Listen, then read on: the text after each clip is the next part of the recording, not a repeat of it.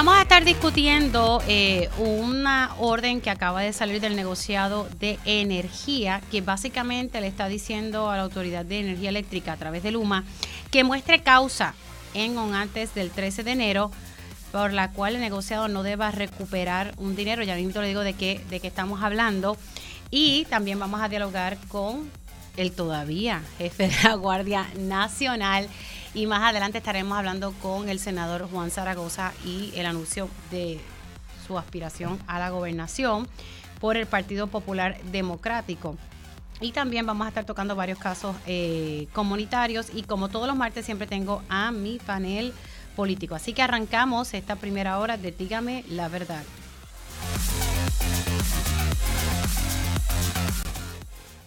Con más de 20 años de experiencia en el periodismo, periodismo ha dedicado su carrera a la búsqueda de la verdad. La verdad, la verdad. De frente al grano, con carácter entrevistará a las figuras más importantes de la noticia. Radio Isla presenta a la periodista Mili, Mili Méndez en Dígame la verdad. Muy buenos días, Puerto Rico. Bienvenidos a otra edición de Dígame la Verdad por Radio Isla 1320. Les saluda Mili Méndez. Gracias por conectar. Ya mismito vamos a hablar un poquito más en profundidad sobre una resolución que salió del negociado de energía. Básicamente, eh, lo que se está buscando eh, o lo que ordena el negociado es que la autoridad, a través de Luma, tiene que mostrar causa en o antes del 13 de enero del 2023 por la cual el negociado de energía no deba recuperar del consumidor durante la próxima reconciliación. Recuerde que cada tres meses el negociado de energía evalúa el, el costo de energía, ya sea por mediante de compra de combustible, podemos ver un ahorro en ese trimestre como podemos ver un alza. Eso ocurre cada tres meses en la actualidad. Así que lo que está diciendo es el negociado, muéstrame causa por la cual no debamos recuperar a través del consumidor, o sea, en otras palabras, aumentarle la tarifa al consumidor por ese trimestre durante la próxima reconciliación. Estamos hablando de los 34 millones que incluso está en disputa en estos momentos entre energía eléctrica y New Fortress. En un momento dado, New Fortress no suplió el gas eh, requerido por contrato por un tiempo, creo que fue como entre noviembre o septiembre, por más o menos como un periodo de 5 a 6 meses que no se suple ese gas y la Autoridad de Energía Eléctrica tuvo que utilizar eh, petróleo en vez de, gas natural. Así que eso conllevó un gasto para la autoridad de 34.5 millones de dólares. Y recuerde que las unidades de San Juan 5 y 6 pues operan a, base de gas natural. Así que ya mismito vamos a, profundizar un poquito sobre ese tema. Eh, así que pero mientras tanto, vamos a hablar con él. hoy todavía jefe de la Guardia Nacional. Me da risa porque ayer yo estoy cerrando el programa y me llega su carta de renuncia por otras vías. Y yo, adiós, ¿qué pasó aquí? Y pues ayer cerré el programa con eso y hoy pues abro también el programa eh, con, con, con, esa salida. Hay muchos rumores corriendo. General, primero buenos días y gracias por estar aquí. Me hizo llegar al estudio. Buenos días, Mili, y buenos días a todo el pueblo de Puerto Rico esa salida? Eh, ¿Sorpresiva? retiro. Bueno. No, ya, Mili, son 38 años de servicio. Eh, toda mi vida hemos estado en las Fuerzas Armadas eh, en distintas fases, tanto en el Pentágono después de los ataques del 9-11, estuvimos en Irak 2010, 2011, regresamos a Puerto Rico para apoyar a, nuestros padres. Mamá tiene, o tenía, acaba de fallecer. Parkinson por 32 años, papá ya una persona de edad avanzada. Y nos ha tocado trabajar todas las emergencias que ha vivido el pueblo de Puerto Rico, por lo cual estamos bien agradecidos. Yo creo que las misiones más importantes de mis 38 años de carrera han sido todas estas emergencias, poder ayudar a Puerto Rico en tiempos de necesidad, eh, huracán María, terremotos que nunca habíamos vivido en los pasados 100 años, eh, preparación de pandemia, eh, vacunación de todo el pueblo de Puerto Rico, convirtiéndonos en, el primer territorio o estado de, mayor porcentaje de vacunación, han sido bien gratificantes. Así que entramos en una próxima etapa. Me han hecho abuelo ya por partida doble. La primera nieta nació el 24 de diciembre pasado y la segunda hace cinco días uno en California, otro en Nueva York, así que queremos tener más tiempo, mi esposo y yo, para, para entrar en esa nueva etapa familiar y compartir más con nuestros nietos. ¿Qué fue determinante el fallecimiento de su Santa Madre? Eh, pues no le esperábamos, uno, aunque mamá estuvo con Parkinson 32 años, a veces pues uno es egoísta y uno cree que los padres van a estar ahí por siempre para uno y pues a uno trata de prepararse. Nos cogió de sorpresa en el sentido, estábamos en Nueva York visitando la primera nieta cuando recibimos la noticia, así que ese mismo día regresamos a Puerto Rico para coordinar todo, pero una de las grandes razones era compartir con los nietos y poder también tener más tiempo para ocuparnos de, de la salud de mamá. Le damos gracias a Dios que estuvimos aquí los últimos 12 años. Yo soy el único hijo que está en Puerto Rico, así que mm. tuvimos la oportunidad de, darle una mejor calidad de vida a mamá en esos 12 años y, estar ahí con ella. Así que ahora pues, hacer abuelito es lo que queremos ser. ¿No hubo ningún tipo de presiones por parte del gobierno para que usted adelantara su retiro general? No, no, no, no en lo absoluto, Mili, para nada. Yo amo mi trabajo, eh, trabajar con los hombres y mujeres de la Guardia Nacional de Puerto Rico y he trabajado en distintas organizaciones de las Fuerzas Armadas. No hay hombres y mujeres con mayor compromiso que los hombres y mujeres de la Guardia Nacional de Puerto Rico al servicio de Puerto Rico y en la defensa de nuestra nación. Así que para mí ha sido un honor súper gratificante. Para nada, eh, tomamos esta decisión, la veníamos analizando. Como sabes, ya me había retirado después de María, pero regresamos con un propósito. Como jefe de la Guardia Nacional. Como regresamos con un propósito de, después de unas situaciones difíciles eh, que vivió nuestra Guardia Nacional y que no eran ejemplos de los hombres y mujeres de la Guardia Nacional. Así que nos dimos la tarea de sacar las papas podridas del saco y quedarnos con la institución que es si te acuerdas aquellos famosos vagones corriendo y gente que recibía doble paga de San Juan, eh, te acordarás de esos hechos. sí, no, me, acuerdo y no sé en qué finalmente quedó, eh, porque también se hablaba... de la Guardia Nacional. Claro, pero también hubo referidos. E, ¿Eso en efecto se siguió investigando, general? Eh, bueno, lo que tengo entendido, hubo unos señalamientos de ética gubernamental, unas multas que se asignaron y hubo unas eh, apelaciones. Hasta ahí llega la información que tengo. Y estamos hablando, para traer un poco en, contexto quien esté sintonizando en este momento, porque durante el paso del huracán María, pues hubo lamentablemente eh, personas dentro de la Guardia Nacional que, que utilizaron eh, y creo que se quedaron con generadores, es lo que tengo entendido según mi memoria, si no me, da un poquito de, refresh. Y, y, eso se estaba indagando. Terminó en un generador que no debía en casa de unas amistades en Trujillo Alto. Eso se hicieron los debidos procesos de investigación, igual que lo de la doble paga eh, del exalcalde Jorge Santini y, y lo de los vagones y los debidos referidos a la autoridad de... ¿En qué quedó lo de Santini? O sea, de esa doble paga. Lo que te decía, eh, hubo unos señalamientos por ética gubernamental y lo último que eh, tuvimos conocimiento es que eh, hubo unas apelaciones a esos señalamientos.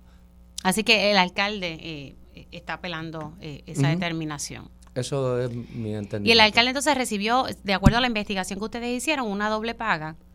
Bueno, eso es parte de la investigación. Eh, eh, él estaba cobrando en su estatus militar y pues tenía contratos de servicios profesionales en el Senado de Puerto Rico, así que eso era parte de la investigación. Nosotros lo referimos porque no, no nos competía a nosotros. ¿Pero el referido solamente fue ética o también a, a otras autoridades?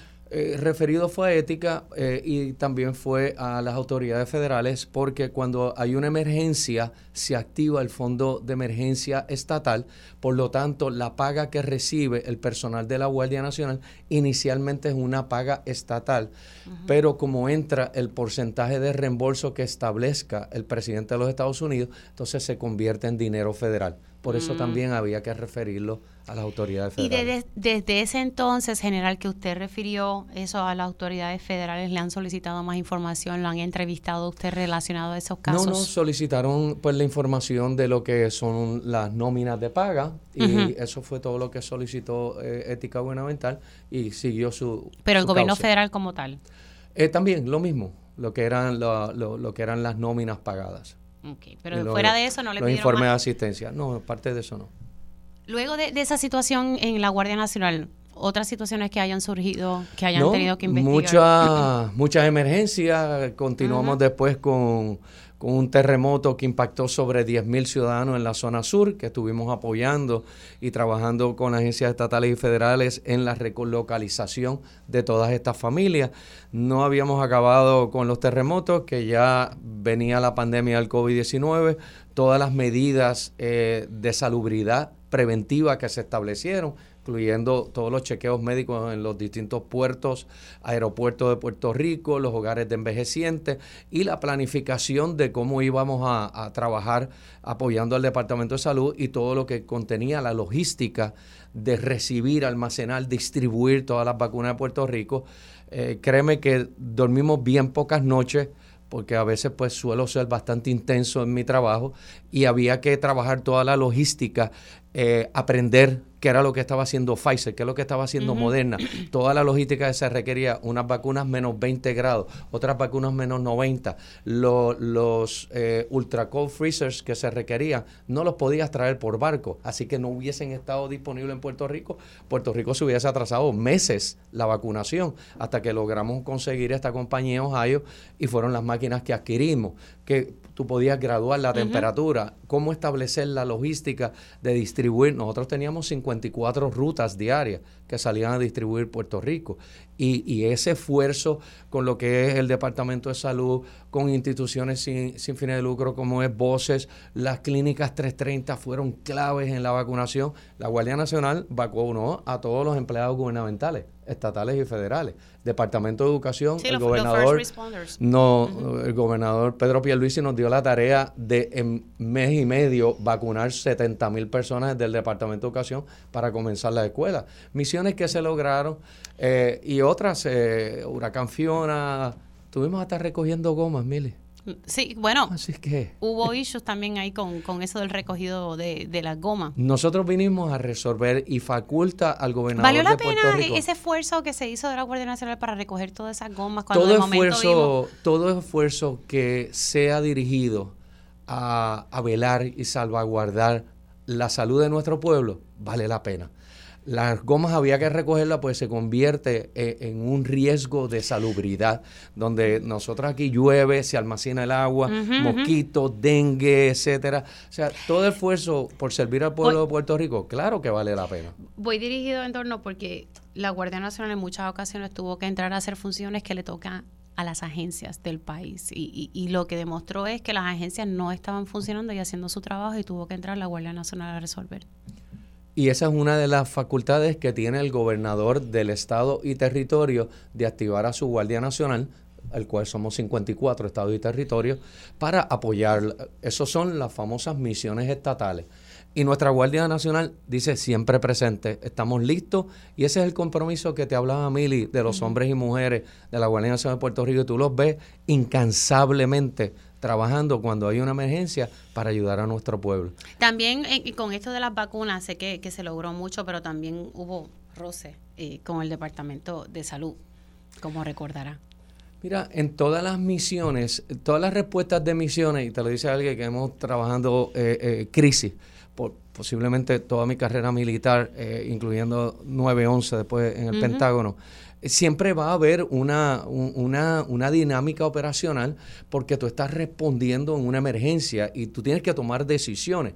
Y no puedes tomar decisiones tardías con 100% de información. A veces hay que tomar eh, decisiones con 50%, pero tienes que tomarlas. Así que siempre va a haber una dinámica operacional donde pues se puede interpretar que hay un roce o algo, pero realmente no. Es, el deseo de, de muchos jugadores de equipo tratando de dar las mejores soluciones por el bienestar de un pueblo. ¿En qué quedó aquella situación que, ¿verdad? Eh, y yo sé que usted lo, lo reconoció que fue un, error de que se vacunaron a menores de, de 11 años, si mi memoria no me falla, que no estaba permitido en, aquel entonces.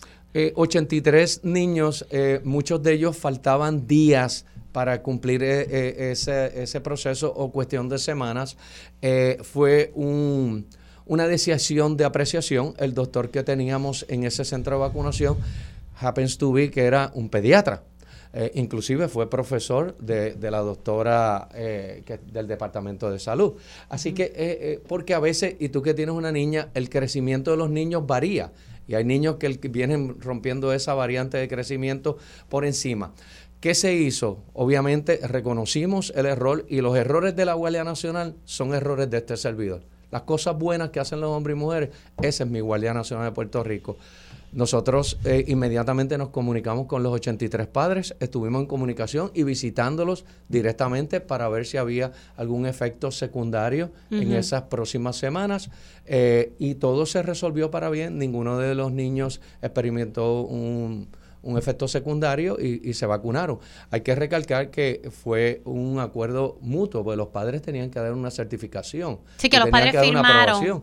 Claro. y yo los entiendo. No fue que se vacunaron al oye, yo papá quiero vacunar a mi niño, estoy en una, una emergencia que está muriendo gente, yo quiero proteger a mi niño. Así que eso se salvaguardó y se corrigió. Ok. ¿Qué sin sabor se lleva a su salida?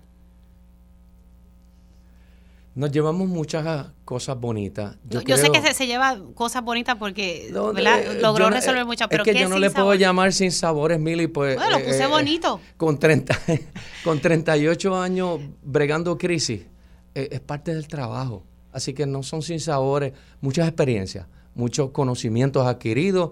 ¿Qué aprendió en este tiempo que estuvo como jefe de la Guardia Nacional? Porque no es lo mismo estar allá como que estar acá en el ámbito Sí, porque la política de alguna forma u otra... Ah, bueno, ese es el mayor de los retos. acuérdate que mi carrera militar, 38 años, eh, la, mayor exposición a, un gobierno, ya sea el gobierno de Puerto Rico o cualquier gobierno, han sido estos cuatro años como jefe de la Guardia Nacional, porque tú eres parte de, un, gabinete, gubernamental y, y, hay un plan de trabajo. Así que pues, el mayor de los retos fue aprender a trabajar en equipo dentro de esa, esa dinámica de grupo donde eh, la política pública ejerce un, un, gran, un gran ejercicio. Pero aprendí muchísimo, aprendí a conocer a los 78 municipios de Puerto Rico de la A a la Z. Me puedes preguntar de tu barrio Ángeles en Utuado y conozco y te puedo decir hasta dónde está la cancha, porque allí repartimos comida y repartimos agua, así que... Pero, pero el reto mayor puede ser ese, manejar la dinámica... Aprender a manejar lo que es la política pública y gobernar. Eh, trabajar 78 alcaldes, pues eh, es un equipo, una manera de trabajar de cada alcalde distinta. Así que nosotros vamos en apoyo a ellos. Nosotros tenemos que trabajar cónsonos con ellos. Así que es algo de cómo uno se integra a esos esfuerzos de cada alcalde, a esos esfuerzos de cada agencia, porque cada agencia tiene su jefe. Nosotros vamos a apoyarlos. Me dijo al principio de la entrevista cuando le pregunté que, que, usted se retira porque así usted lo, decidió y, que nadie le pidió retirarse antes. Hay muchas personas que piensan que usted va a correr para un cargo público, para un cargo político. Nosotros vamos a correr, mi esposa y yo, para ser abuelos exitosos y disfrutarnos de nuestros nietos. Eh, no está eh, en mis pensamientos ni de mi esposa, que tomamos las decisiones en equipo junto con mis hijos. No, eh, estamos bien contentos y bien satisfechos de haber servido bien al pueblo de Puerto Rico, misiones y situaciones críticas de emergencia, pero muy gratificantes. Así que la política no está sobre la mesa. No está sobre la mesa. aspecto. Está en descartada. Ningún aspecto. Totalmente, Mili, totalmente. Eh, ¿Le han hecho el acercamiento? Eh, sí, pero no es la decisión. Jennifer González le hizo el acercamiento. No, no, general. no vamos a entrar en, en, personas, no creo que, mm. sería correcto. Eh, pero lo mismo que te estoy expresando a ti. Pero, si le, pero, le hicieron el acercamiento una vez o, varias figuras le han hecho el acercamiento. Me han hecho el acercamiento varias, varios líderes de Puerto Rico que corra tal vez para un cargo en la legislatura? ¿Qué cargo? Eh, eh, de verdad que no me gustaría entrar en, ese aspecto porque no, no lo he considerado, lo, lo discutí. ¿Pero lo llegó a pensar? Sí, ciertamente. ¿Qué le dijo su esposa? Mira, muchacho, para allá no mire. mi esposa igual que yo estamos muy contentos de, tener estos dos nietos. Y Tienes juego de pies ahí, como todo por no, no, no, firme los No, Mili, y, tú y el pueblo de Puerto Rico me conocen. Yo, soy una persona que tomo decisiones y vamos hacia adelante con esas decisiones. Así que descartado eh, aspirar a un cargo. Totalmente, totalmente, totalmente. Eh, Ahora lo que queremos es ser abuelos y disfrutarnos de eso. La, vida militar no es fácil, Mili. eh, y, los militares que me están escuchando lo saben. Muchas veces estamos fuera eh, en misiones en distintas partes del mundo, nos perdemos cumpleaños, aniversario, nos perdemos eh, poder estar más tiempo con nuestro padre, devolverles ese apoyo.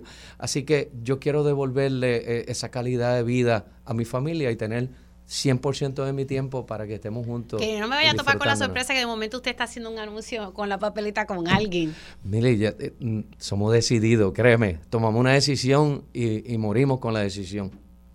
Porque eh, en la vida hay que tomar decisiones y hay que ser este, conscientes de, de qué pesa más. Y la, en este momento la familia es lo que pesa y es lo más importante. Ese es el sentimiento que uno se va a llevar de haber servido bien a la familia ya servimos bien a Puerto Rico, ya servimos bien a nuestra nación americana en defensa de la democracia. Ahora tengo que asegurarme de servir bien a mi familia y honrar a mi familia. Bueno, yo puedo entender ese detalle, ¿verdad? Que la familia siempre es primero. Eh, yo puedo dar fe de eso. General, le deseo mucho éxito. Hoy es su último día como tal, como jefe de la Guardia Nacional, pero pues lo conocemos de la época de María, así que yo le deseo el mayor de los éxitos. Gracias a ti eh, por la oportunidad que siempre nos diste de, llevar el mensaje al pueblo de Puerto Rico en respuesta de emergencia de cómo iba a llegar la ayuda, qué se estaba haciendo eh, y felicitarte a ti y desearte mucho éxito a ti y a tu esposo porque son personas que llevan la noticia y mantienen a nuestro pueblo informado y eso es lo importante. No, pues no se me vaya para que escuche que por ahí tal vez viene un otro azote en la factura de la luz, pero quiero darle los buenos días al licenciado Rolando Manuel. ¿Y cómo estamos, licenciado? Muy bien, Mili, un placer de siempre compartir contigo en tu programa. Licenciado, eh, comencé el programa adelantando un poco, ¿verdad?, esta resolución del negociado y básicamente aquí lo que está diciendo el negociado es, eh, por favor, Energía Eléctrica y Luma, explíqueme por qué yo no debo eh, pasarle al consumidor el gasto de 34.5 millones de dólares que tuvo que hacer Energía Eléctrica porque New Fortress no suplió el gas como estaba en contrato. Así es, Mili. Es una resolución que el negociado emitió el 29 de diciembre. No obstante, eh, se notificó eh, por la Secretaría en el día de hoy y en esa resolución el negociado hace los cómputos para los ajustes necesarios para fijar la tarifa, los cargos que son variables, que se van ajustando trimestralmente. Sí, lo que pasa cada tres meses. Exactamente. Y en esta resolución, pues el negociado apercibe a la autoridad y a Luma que tienen que mostrar causa por la cual la, el negociado no deba recuperar de los consumidores eh, la suma de los 34 millones 550 mil dólares que son los costos en exceso que tuvo que incurrir la Autoridad de Energía Eléctrica, por razón de que New Fortress Energy falló en, sus obligaciones de suplir gas natural para las plantas 5 y 6 de San Juan, de, la planta generatriz de, de San Juan. Y eso obviamente lo que implica es en lo que se estuvo difiriendo, lo que hacía el negociado era, mira, no están supliendo gas natural, pues vamos a computar cuánto es eso, pero no lo vamos a incluir en el ajuste trimestral en este momento pero ya el negociado le dijo a, Luma y a la autoridad que, tienen que decir qué va a pasar con eso. Y eso crea otros problemas, sí, porque sabes que esa compañía es matriz de Genera eh, PR y en ese sentido hay una reclamación que tiene la Autoridad de Energía Eléctrica contra eh, la matriz de Genera PR y una de las condiciones del contrato es que no haya pleitos entre las partes, que no haya conflictos de interés. Aquí el director de Energía Eléctrica dijo que eso todavía se estaba viendo en, en, disputa, así que eh, hay que esperar que se resuelva esa disputa eh, mientras el negociado está pidiendo acá esta otra información, licenciado. Sí, el negociado le dio hasta el 13 de enero, ya hace unos días atrás, para que eh, la autoridad a través de Luma muestre causa por la cual no se deba recuperar ese dinero. Bueno, vamos a ver entonces cómo, cómo se resuelve. Pero también aquí en esta resolución eh, veo que están hablando de cosas, eh, reclamaciones realizadas a FEMA, aseguradoras, todo relacionado a FIONA. ¿Hay otras cosas que está incluyendo esta resolución, licenciado?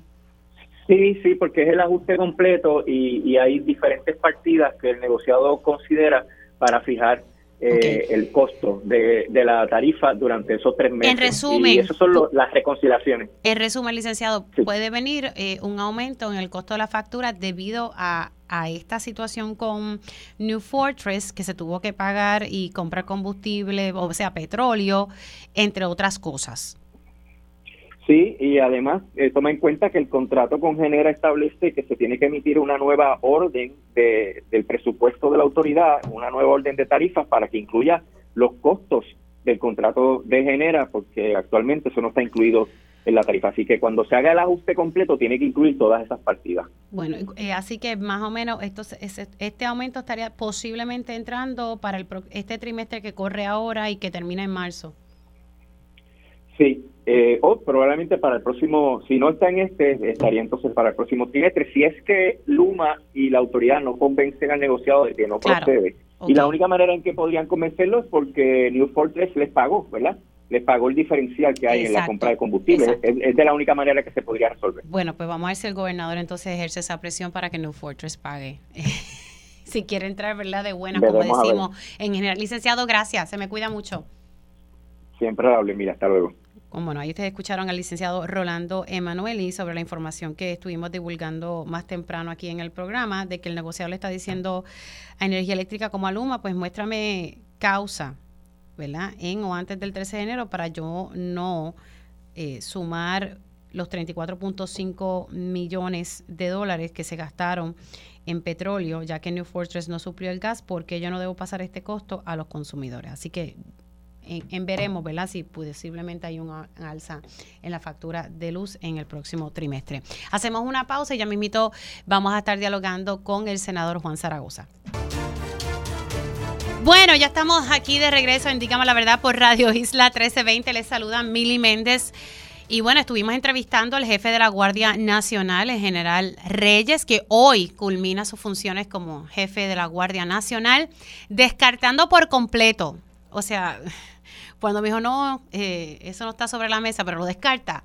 En efecto, pues descartó eh, ingresar a, la política, nos reconoció que sí le hicieron acercamientos para que corriera, pero que no, eh, se va a dedicar a, la abuelitud, como decimos por ahí, y, y, a la familia. Y eso pues hay que, hay que entenderlo. Así que nada, lo descartó. Ah, que le hicieron acercamientos. No me dijo si fue Jennifer González, pero me dijo que, pues, que le hicieron los acercamientos para que aspirara a un cargo público.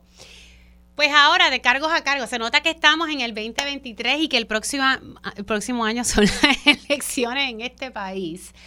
Y pues el senador Juan Zaragoza, que fue secretario de Hacienda en un momento dado, que en un momento dado también dijo, mira, voy a aspirar, lo evaluó y dijo, espérate, no, mejor.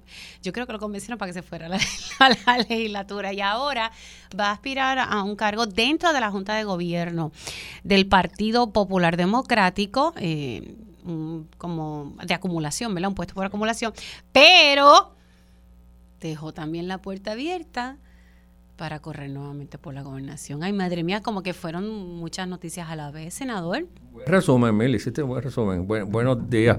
Bienvenido, eh, caballero. Gracias y, saludo a toda la gente que, te escucha. Eh, hace mismo fue, eh, fue el 2 por 1 Anuncié, ¿verdad?, que, mi candidatura a puestos por acumulación en la Junta son siete, más dos por cada distrito, más de diferentes sectores eh, en una elección de delegados en febrero, eh, que anoche se ratificó que va a ser en febrero. Sí, hay, una elección en febrero y otra, en, mayo, que ya esa es como que para la presidencia del Exactamente. Y entonces aproveché, y a pesar de que yo había mencionado ya lo de la gobernación en alguno que otro foro, eh, seguía alrededor de toda la isla la gente diciéndome de, de, todos los partidos, pero usted va, usted no va, díganos, pero estamos pendientes, estamos en stand-by. Yo dije, pues mira, déjame aprovechar este, y mencionarlo, ¿verdad? Para que la gente sepa con quién cuenta. Fui, fui muy cauteloso, ¿verdad? Porque a todas, tuviste que hubo un grupo considerable de compañeros que me apoyaron allí. Sí, sí, sí, vi un grupito de... De senadores, representantes, alcaldes. Eh, fui muy cauteloso eh, diciendo que ellos me estaban apoyando allí para la candidatura a la Junta de Gobierno.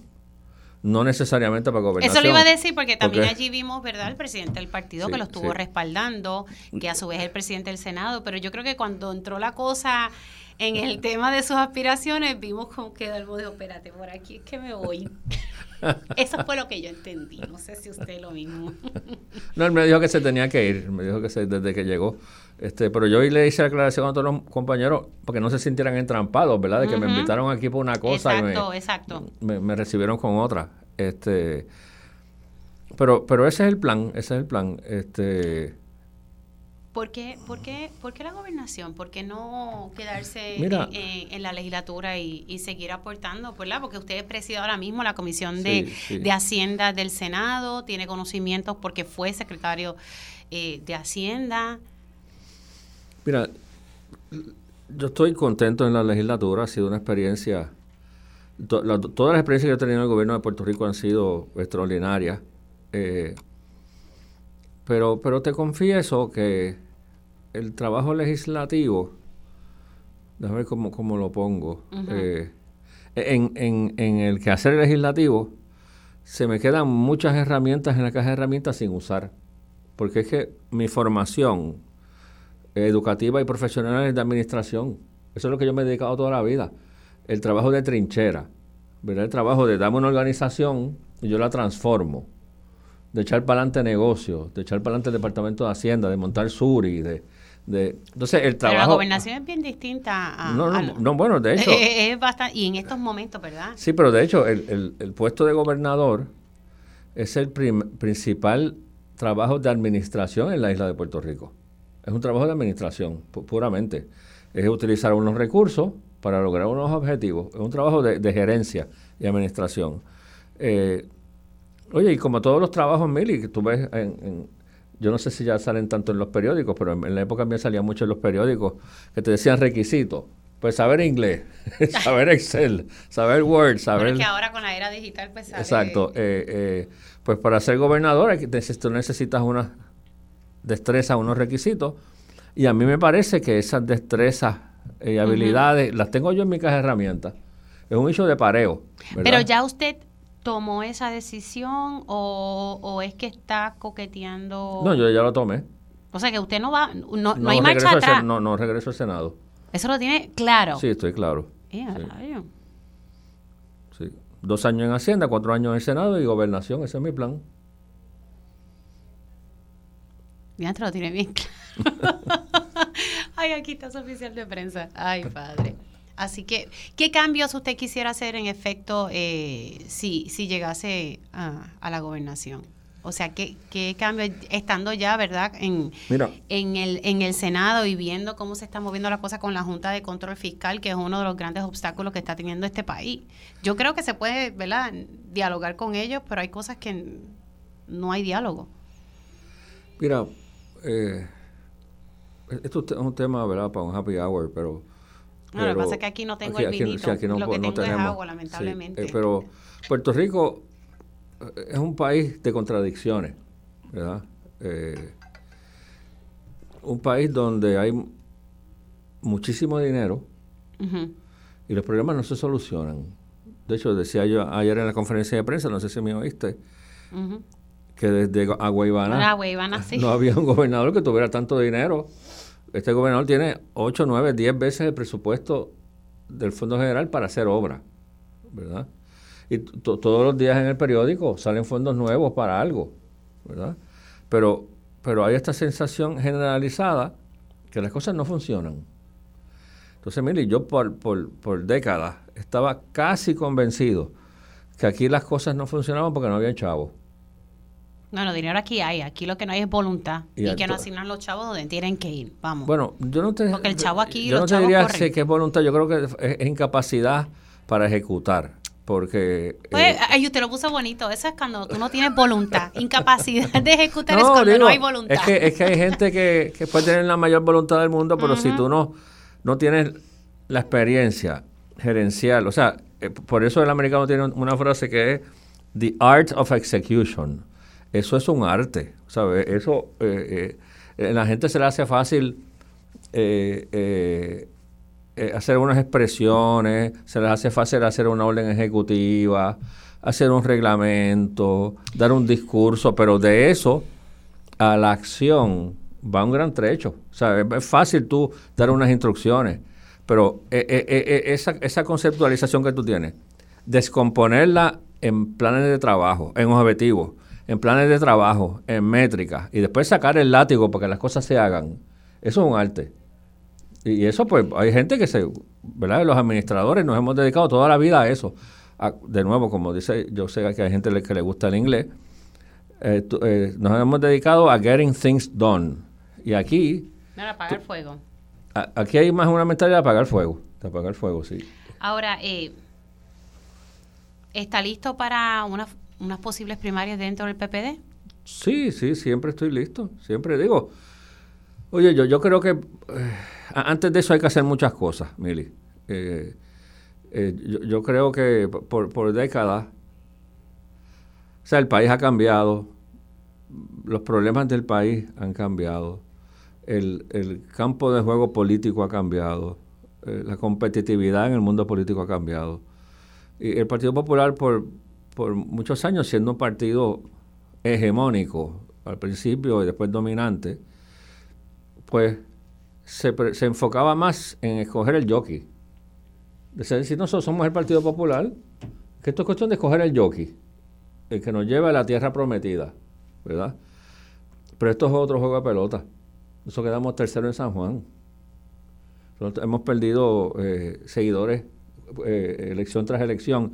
Y entonces yo creo... Pero eso conlleva también, ¿verdad? Como que el partido ajuste tuerca. A, eso es lo que voy. O sea que en vez de enfocarnos en escoger el jockey, tenemos que enfocarnos en engordar el caballito. pero, pero eso no se está haciendo actualmente. No, por eso es que yo creo que es importante esta elección de la Junta de Gobierno, mucha gente, sangre nueva ahí, porque eh, eh, en, en, esencia, Miri, lo que hay que buscar es un propósito al Partido Popular. Este, eh, esto es Mercadeo 101. ¿Perdió su propósito el Partido Popular Democrático? Yo, creo que sí. Yo creo que, que o, por lo menos no, ha sido capaz en el imaginario general, en, la mente de los diferentes segmentos que componen nuestra sociedad, no, no, no captura esa ¿verdad? Esa imaginación, esa... La pregunta que nos tenemos que hacernos es, ¿qué significa el Partido Popular? El Partido Popular en la mente de la gente eh, eh, provoca más una asociación con el pasado o con el futuro, ¿verdad? Y yo creo que, eh, creo no, estoy convencido que eso es lo que hay que trabajar más, más que conseguir el jockey. Tú tienes que fortalecer ese caballito para que no importa el jockey, pueda, pueda triunfar. Y entonces, pues tenemos de nuevo, esto es Mercadeo 101. Tú tienes un producto, tú divides el mercado en diferentes segmentos y, tienes que desarrollar un mensaje, tienes que desarrollar algo que apele en términos generalizados a todos los segmentos, pero también en términos particulares a cada segmento, ¿verdad? Y de nuevo, cuando yo tengo una nena de 32 años, cuando la nena mía oye Partido Popular, ¿qué significa eso para ella? Mis viejos no están vivos, pero si estuvieran vivos, ¿qué significa para ellos el Partido Popular? qué significa para, para la gente de, los jóvenes que están en la Universidad del Partido Popular. Y esa es la gran pregunta. Yo creo que eso se, ha desvanecido eh, y me preocupa que, que, la gente nos asocie más con el pasado que con el futuro. Y eso es lo que hay que atender primero antes de, antes de conseguir el jockey. Porque antes, cuando era un partido fuerte, era cuestión de conseguir el jockey. Ahora no, ahora, te, ahora puedes tener jockey. Bueno, ahora, tenemos unos retos muy grandes y una de las cosas, y con esto le dejo esta asignación, el Partido Popular Democrático en las pasadas elecciones dijo que iba a cambiar y que iba a hacer ajustes en el código electoral. Recordemos que Pedro Pierluisi ganó con un 32% de los votos del país. O sea, aquí el código electoral hay que hacer unos cambios y hay quienes señalan que hay que hacer ajustes en la Constitución. No sé, pero la cosa está difícil. Yo digo para los partidos principales, para los dos, la cosa está difícil. Bueno, senador, yo le deseo éxito. Gracias, Mili. Debería quedarse, no sé, yo digo que debería regresar allá. cuenta conmigo, donde quiera que yo esté, cuenta conmigo. No, no, gracias. Y yo sé que usted, usted siempre ha estado eh, disponible y, y especialmente para hablar de los temas que son sumamente importantes eh, para el país, que a mí en estos momentos es todas esas decisiones que está tomando la Junta de Control Fiscal y que impactan a su vez al bolsillo. Y le impactan hoy en el futuro también. Claro. Bueno, vamos a ver hacia dónde se dirige el camino. Muchas gracias, senador, se me cuida mucho. Ahí ustedes escucharon al senador Juan Zaragoza, dice que no, que no regresa al Senado, que sí, va a meter, va a meter caña ahí a, a correr a la gobernación. Hacemos una pausa y regresamos en breve. Y ya estamos aquí de regreso en Dígame la Verdad por Radio Isla 1320. Les saluda Mili Mendedito. Acabo de recibir este detalle, se lo voy a mostrar. Eh, así que gracias. Ya mismito le mando el mensaje a la persona que me lo mandó. Qué lindo. Una foto de, de mi familia. Bueno, señores, seguimos aquí. Estuvimos entrevistando al jefe de la Guardia Nacional que hoy, hoy se retira eh, como jefe de la Guardia Nacional y descartó del saque, o sea, no, no va a estar aspirando a un cargo eh, político. Entonces, por otro lado, Juan Zaragoza descarta que va a regresar al Senado, o sea, él va con todo y tenis para aspirar a la gobernación y listo para primarias dentro del Partido Popular Democrático. Básicamente de que hay que ajustar tuercas dentro del Partido Popular Democrático, es verdad lo que él acaba de decir aquí. Así que nada, veremos, ¿verdad? Estamos en el año 2023, ustedes saben que aquí van ahora a surgir eh, personas que van a estar anunciando sus aspiraciones y, pues eso pasa, ¿verdad? Un año justo antes de eh, unas elecciones generales. Bueno. Quiero darle los buenos días a Modesta Irizarri, líder allá en, en. Modesta, ¿cómo estás? Muy bien, buenos días, Milis, ¿cómo tú estás? Gracias a Dios, bien, no nos podemos quejar, hay salud y, y, ¿verdad? Y no nos podemos quejar. Modesta, precisamente, eh, cuéntame un poquito que tú tienes una preocupación sobre un asunto de, de salud pública allá en el municipio de Loíza. Cuéntame un poquito. Claro que sí, pero primero le quiero decir a Zaragoza, si me está oyendo, que el jinete sí es importante. Ah, sí. Sí, pero él dice que primero, ¿verdad? Que hay que arreglar la cosa en la base antes de... Por eso, pero el jinete es importante para poder arreglar la base, si no, no sirve. Bueno, pues vamos a ver qué, pasa aquí dentro de los partidos principales, ¿verdad? Porque esto es algo que hay que hacer ajuste. Modesta, ¿qué, qué, está pasando en Loíza? Cuéntame un poquito. Pues mira, tenemos una situación actualmente en las facilidades del Concilio de Salud de Loíza, donde por un lado tenemos a la sala de emergencia que pertenece al Departamento de Salud su administración, la cual recientemente celebró en grande de que la sala de emergencia iba a estar disponible 24 horas. Recuerdo. Con servicios de laboratorio y rayos X. Pues resulta que lamentablemente hace unos días para acá no hay eh, médicos para ciertos horarios de, de la sala de emergencia. Precisamente en esos días yo tuve una emergencia y me tuve que ir a la sala de emergencia de Río Grande, porque en la hora que yo fui estaba cerrado. ¿A qué hora tú fuiste? Eh, yo fui como a eso de las seis de la tarde. Y el turno estaba cerrado. Estaban las enfermeras, pero no había médico. Entonces, por otro lado, la preocupación más grave que tengo en este momento es que los médicos residentes que están en el otro lado de las facilidades del Concilio de Salud que atienden a todos los pacientes de Loíza, la administración quiere cancelar el contrato a los médicos residentes. Y entendemos como líder comunitaria, como madre y residente, que esto es una decisión nefasta. Espérate, repíteme esa parte. ¿Qué pasó con los médicos residentes? Alegadamente el, el programa, el contrato se lo quieren captar. Y resulta pues, que esto es un espacio, como en muchos 330, que los médicos residentes tienen la oportunidad para seguir desarrollándose como médicos. Muchos ya están para graduarse, otros le falta un periodo de tiempo para estar, pero ahora mismo la administración lleva aproximadamente como un año diciendo que van a cancelar Claro, pues pero cuando me dices la administración, ¿a quién te refieres? De que no quieren, ¿verdad? Que quieren cancelar los contratos. Me refiero a la administración del Concilio de Salud que está presidida por el licenciado Rodríguez y la doctora Rodríguez, que están en las facilidades del concilio. Pero esto viene en conocimiento a los decanos de ciencias médicas que tiene que ver con el programa de residentes médicos. Entonces, Mili, Hoy precisamente, en la tarde Dios mediante, va a haber una reunión tanto de la administración como de los decanos y el rector de la UPR que tiene que ver con el programa de médicos residentes para ver finalmente qué van a Y es muy triste porque en Loíza tenemos eh, un grado de pacientes encamados que a los médicos residentes se canceló las visitas a la comunidad. Entonces, si cancelamos las visitas de la comunidad, le cancelamos el servicio a los ciudadanos y tú sabes que no hay médicos en Puerto Rico, ¿quién va a darle el servicio a los residentes de Loíza y de otras personas de pueblos aledaños que vienen a solicitar ayuda? Ok, aquí hay dos, entonces dos situaciones. Una que ¿verdad? el centro que da servicios de salud, eh, esta sala de emergencia en Loíza, que recuerdo que se anunció que iba a estar dando servicios 24/7, hace unos días no hay médicos en ciertos horarios, o sea, tenemos esas enfermeras, pero no hay un médico disponible. Y lo, y lo dices porque tú viviste la experiencia. Pues entonces, no, eso es así. Entonces ahora hay un, ¿verdad? Eh, existe el peligro de que se cancelen los contratos de los médicos residentes en, en este concilio de salud.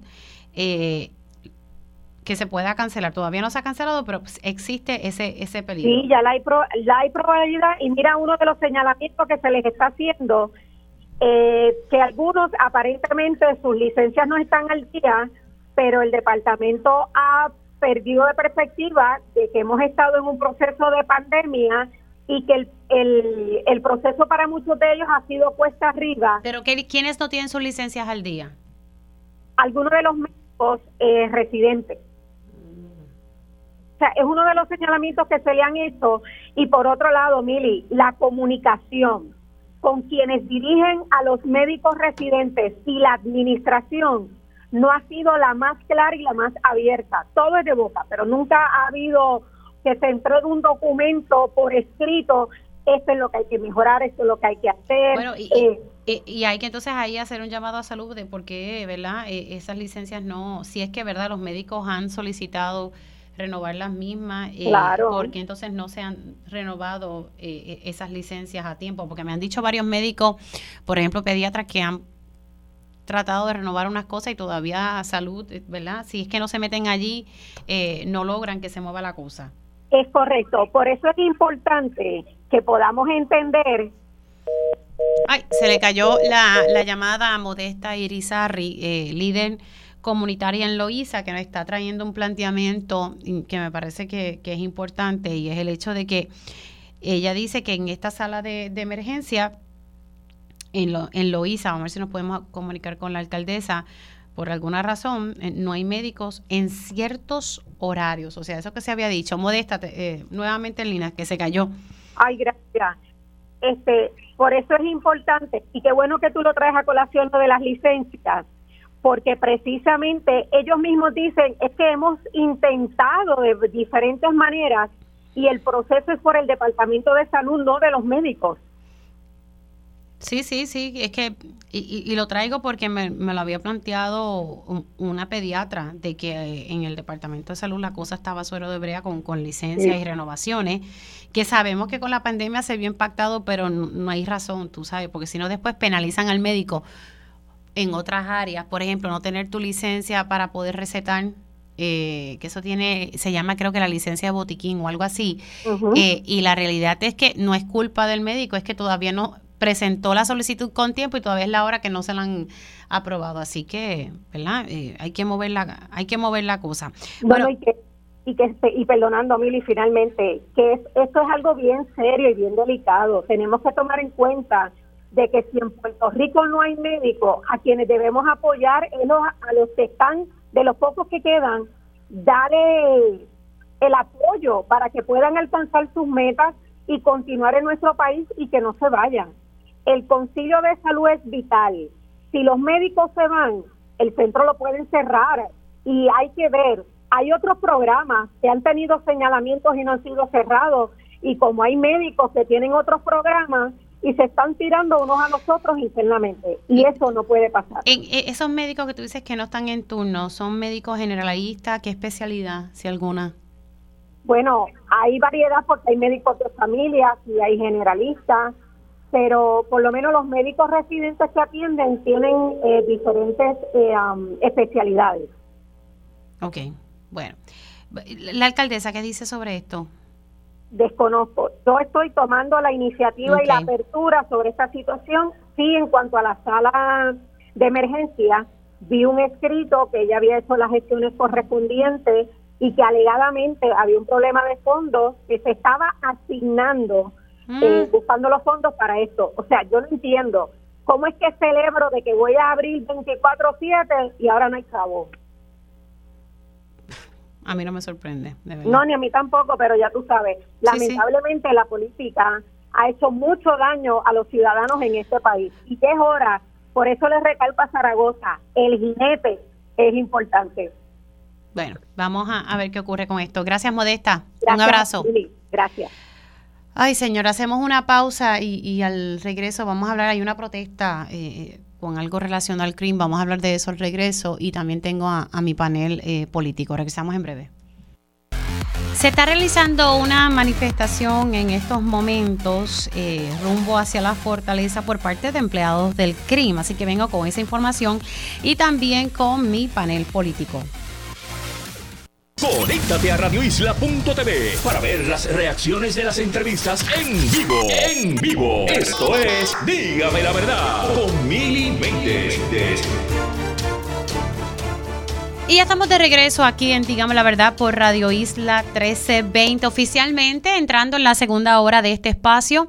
Si usted se perdió la primera hora de Dígame la Verdad, siempre les recuerdo que está la versión podcast de este y otros programas de Radio Isla 1320. Estuvimos dialogando con el todavía jefe de la Guardia Nacional, el general Reyes, quien ayer aquí a través de esta estación usted se enteró que el general Reyes eh, había presentado su carta de renuncia porque se iba a coger al retiro el jefe de la Guardia Nacional dejó claro que no, no va a estar aspirando a un cargo político, eh, que reconoció que sí, que le hicieron el acercamiento, no, no quiso decir quién o quiénes le hicieron ese acercamiento, pero descartó de lleno eh, que esté aspirando o que vaya a aspirar a un cargo político, a un cargo público. Quien sí va a estar aspirando es Juan Zaragoza, que estuvo hablando aquí con nosotros eh, sobre los cambios que tiene que hacer el Partido Popular Democrático de cara a las elecciones. Y, me parece que esta otra denuncia que hizo la líder comunitaria Modesta Irizarry es algo que debemos prestar atención. Es parte de la crisis de salud pública que tenemos en el país. Recientemente se había inaugurado, por lo menos se había dado la buena noticia que la sala de emergencia en Loíza iba a estar atendiendo 24/7. Me dice Modesta que no hay médicos en ciertos horarios y que lo puede decir porque le pasó a ella que fue a, buscar servicios y no había eh, médicos en el turno que ella fue a eso de las 6 de la tarde. Hay enfermeras, pero no hay médicos en turno.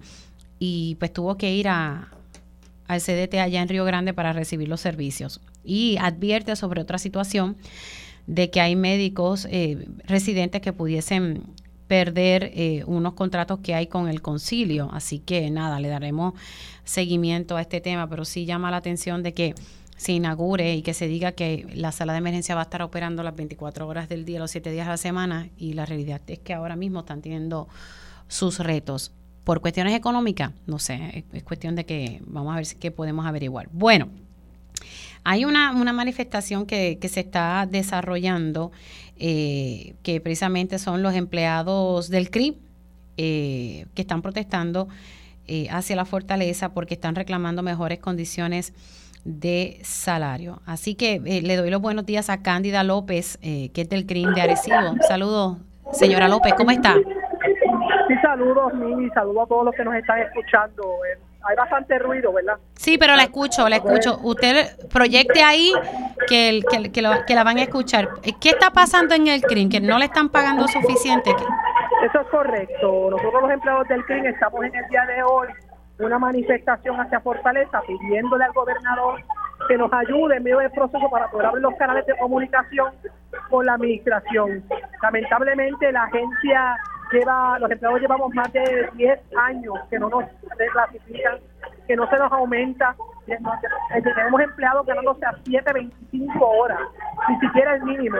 Los empleados de los técnicos que estamos en el suelo nos ganamos apenas 1.300 hasta 2.200 dólares. Esos son los salarios de nosotros básicos.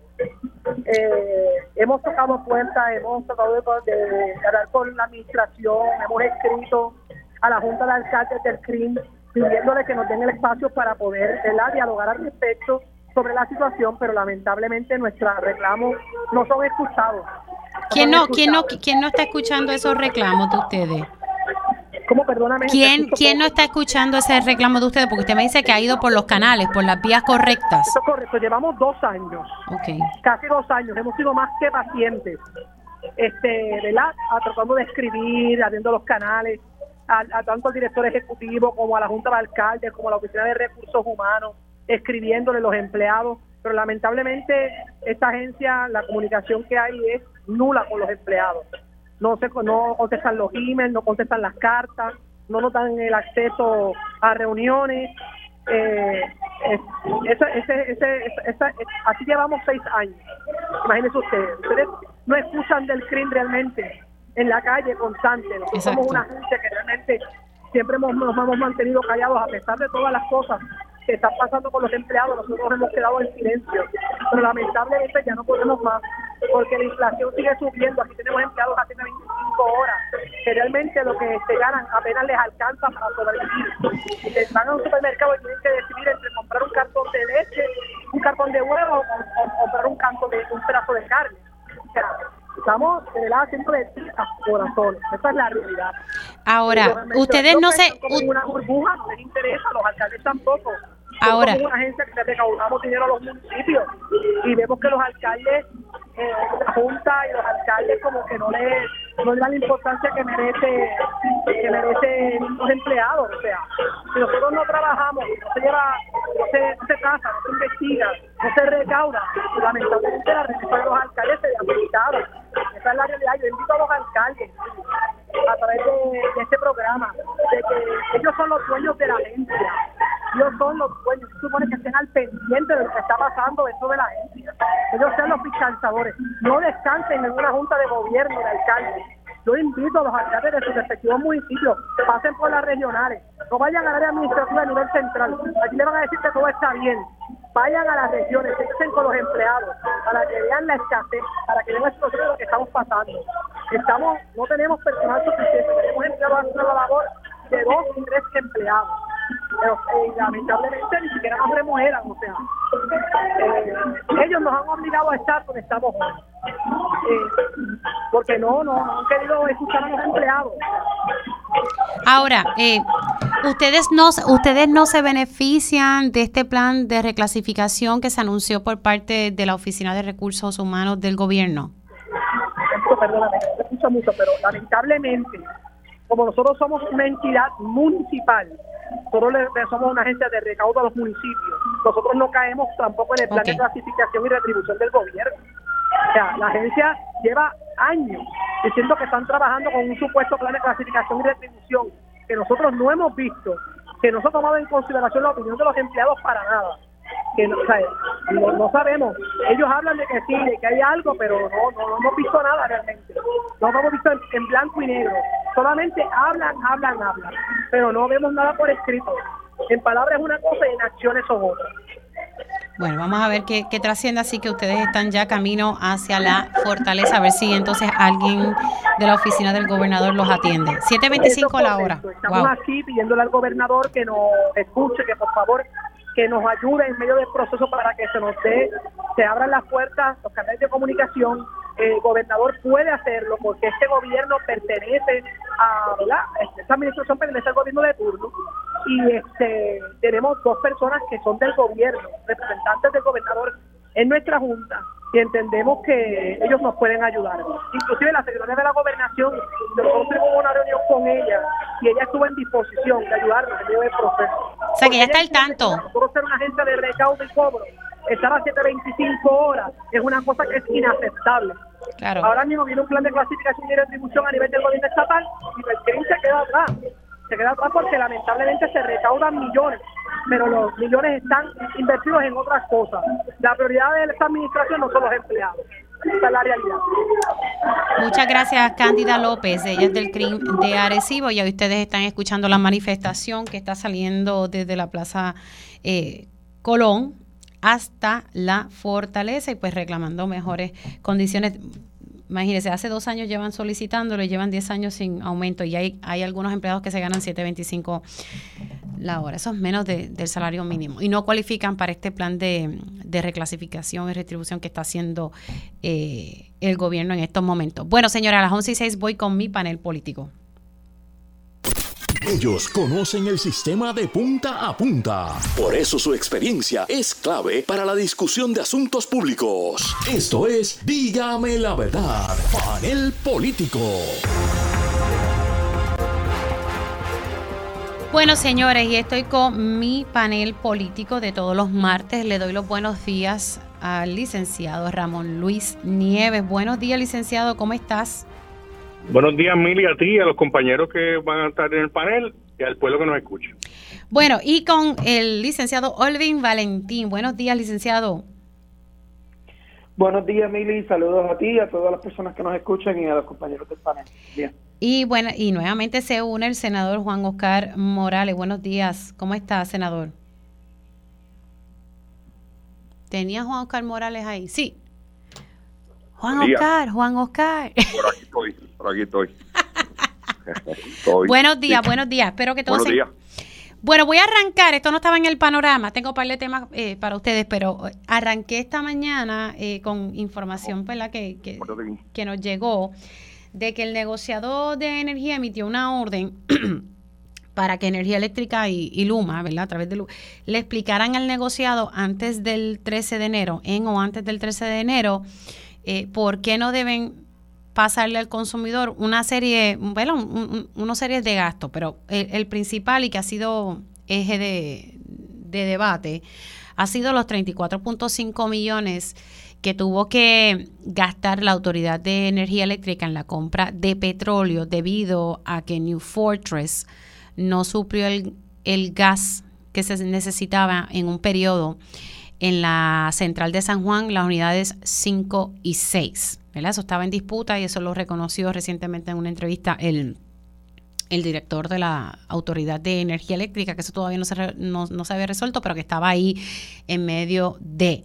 Eh, también la orden establece otras cositas, ¿verdad? Que ellos están agregando a la fórmula cada tres meses, como, ¿verdad? Como ustedes saben, pero para la audiencia, cada tres meses el negociado de energía revisa eh, la, la, tarifa de energía eléctrica y cada tres meses usted puede recibir un crédito o todos recibimos, ¿verdad? Como un, un alivio, como cada tres meses podemos ver un aumento por concepto, ¿verdad? De ciertos gastos, en su mayoría siempre tiende a ser el costo por combustible. Eh, y pues sale esta resolución que pudiese significar, ¿verdad? Tal vez un aumento en, la, en la factura de luz. Y como les dije, uno de los elementos es ese, lo, lo de New Fortress, ¿verdad? Entre otros elementos que está en, en la orden. Quería como que hablar con ustedes sobre eso porque eso ha estado en disputa porque genera, es una subsidiaria de New Fortress y uno de los temas que se estaba hablando recientemente era eso, mira, pero, pero ellos van a pagar esa deuda, ¿qué, qué, va a pasar? Yo me, me sospecho que, esta disputa va a terminar en que en que en efecto New Fortress va a decir, ¿sabes qué? Pues espérate, toma los chavitos aquí y ya, no sé. Pero ya el negociado está cuestionando. Así que nada, quería su, conocer su sentir sobre el particular. Comienzo con Ramón Luis, luego sigo con Olvin y, cierro entonces con Juan Oscar. Ramón. Sí, hello. Sí, que, el negociado es tu bebé. Cuéntame un poco, vamos a hablar ah, perdón, sí, sí. Mira, eh, básicamente, uno, una de las de, las innovaciones, por así decirlo, del proceso de cuando se crea el negocio de energía es precisamente esta revisión trimestral de la tarifa. Y esto se hace de manera bastante eh, agnóstica, de bastante los datos, eh, a base de los datos. Antes, este tema tarifario se trataba eh, en un cuarto oscuro allí en la autoridad eléctrica y ahí se enteraba de cómo, cómo se creaba la, tarifa, ¿no? Eh, y eso, de hecho, es una de las razones de la quiebra de la autoridad, porque de este proceso este, sin transparencia. Eh, ahora vemos que cada cierto tiempo, cada tres meses, y durante esos tres meses incluso, el negocio de energía tiene eh, la potestad de exigir que se entregue información por parte de la autoridad, por parte de... Estoy teniendo problemas para escucharte, no sé si es que estás en movimiento. Ah, eh. perdona, Ahora. Sí. Pues lo que decía es que... Ahí, ubícate, eso es. Perdón, perdona. este, precisamente una de las eh, de las facultades que tiene el negocio de energía es que eh, está autorizado está, por ley para que indagar, hacerle preguntas a Luma, a la autoridad, sobre factores que pudieran incidir en la, en la tarifa. Uno que está en controversia son esos 34 millones de dólares, ¿no? Y eso es una controversia legal, está planteada allí. Ante el negocio de energía se adjudicará.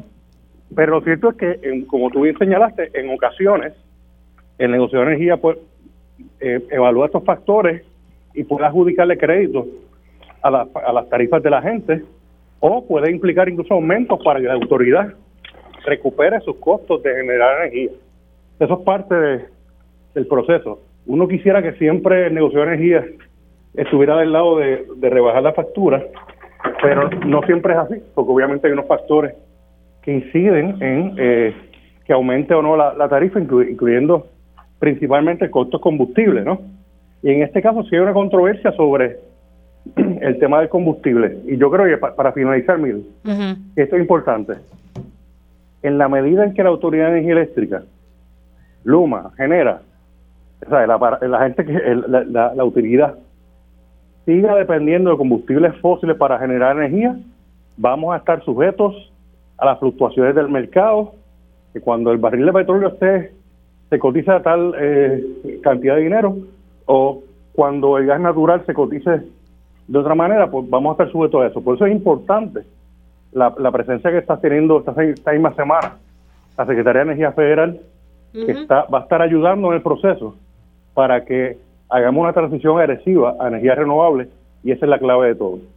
Pero, pero o sea, e, es, positivo, ¿verdad? Que se dé esta dinámica, es lo que estoy entendiendo, si no me corriges, de que eh, nos estemos enterando, que me parece bien que sí que nos enteremos, de todas estas dinámicas que antes se daban tras bastidores, ahora, pues, ¿verdad? El que está pendiente a, esto del negociado, pues ahí vemos un poco, tenemos un poco de visibilidad de las cosas, ¿verdad? De, espérate, demuéstrame por qué no, no debo pasarle esto al consumidor, entre otras cosas que, que dice eh, esa orden. Eso se da ahora gracias a a que el negociado existe? Existe que hay unos mandatos de ley desde el 2014 que hacen eso, incluso el tema de la factura transparente. Alguna gente se queja ahora, Mil, que cuando recibe la factura dice, oye, por ahí me, ahí me pone un montón de renglones. Bueno, se paga más en impuestos y, y, cargos que por el, por el consumo de energía, esa es la verdad. Fíjate, y esto es una realidad, eso es parte de, lo importante de esa factura que se llama el mandato de legal, el de la factura transparente, que ahora, eh, desde hace unos años, eh, te, la, te, llega la factura y tú sabes por lo que estás pagando. Y obviamente el renglón más grande por el que pagas es el de el, la compra de combustible. Eh, de hecho, tengo que decirle que Luma, las facturas que está enviando, eh, están aún más gráficas que antes, y o sea, que están más claras en cuanto a eso. Así que el tema de la transparencia, de la, transparencia, es importante, pero no para conformarnos, conformarnos con lo que hay. La transparencia, la transparencia es importante para transformar el sistema que eh, nos tiene hasta donde tenemos ahora. Voy a pasar con el licenciado Olvin Valentín. Pues mira, Mili, a mí me parece pues, ¿verdad? bien que, que, se, que se traiga esto en el, por parte del negociado y que se discuta el asunto de que tengan que mostrar ¿verdad? justificación el por qué pasarle ese costo al consumidor, porque definitivamente hay esa deuda que, que tiene New Fortress, pues eh, es algo que no debería pasar al consumidor. Pero de eso, primero que yo creo que hay que empezar por la pregunta más básica es por qué nosotros tenemos que pagar por una deuda o por un, un, problema que causó esta otra compañía, ¿sabe? Eh, que realmente fue incumplimiento de su contrato con el gobierno de Puerto Rico. Por, eso es que Energía Eléctrica le estaba reclamando y eso está en disputa. Ah, eh, disculpa que te interrumpa. Ramón Luis, esa disputa está dentro del negociado, ¿verdad? Entiendo que sí, es una disputa que está dirimiendo el, negocio. Ok, adelante Olvin, disculpa. Pues eh, nada, entonces el hecho de que, de que estén al, tan siquiera considerando el, si se debe o no pasar al, consumidor es hasta ofensivo. Fue algo que fue un incumplimiento de, su parte que le causó unos costos al gobierno.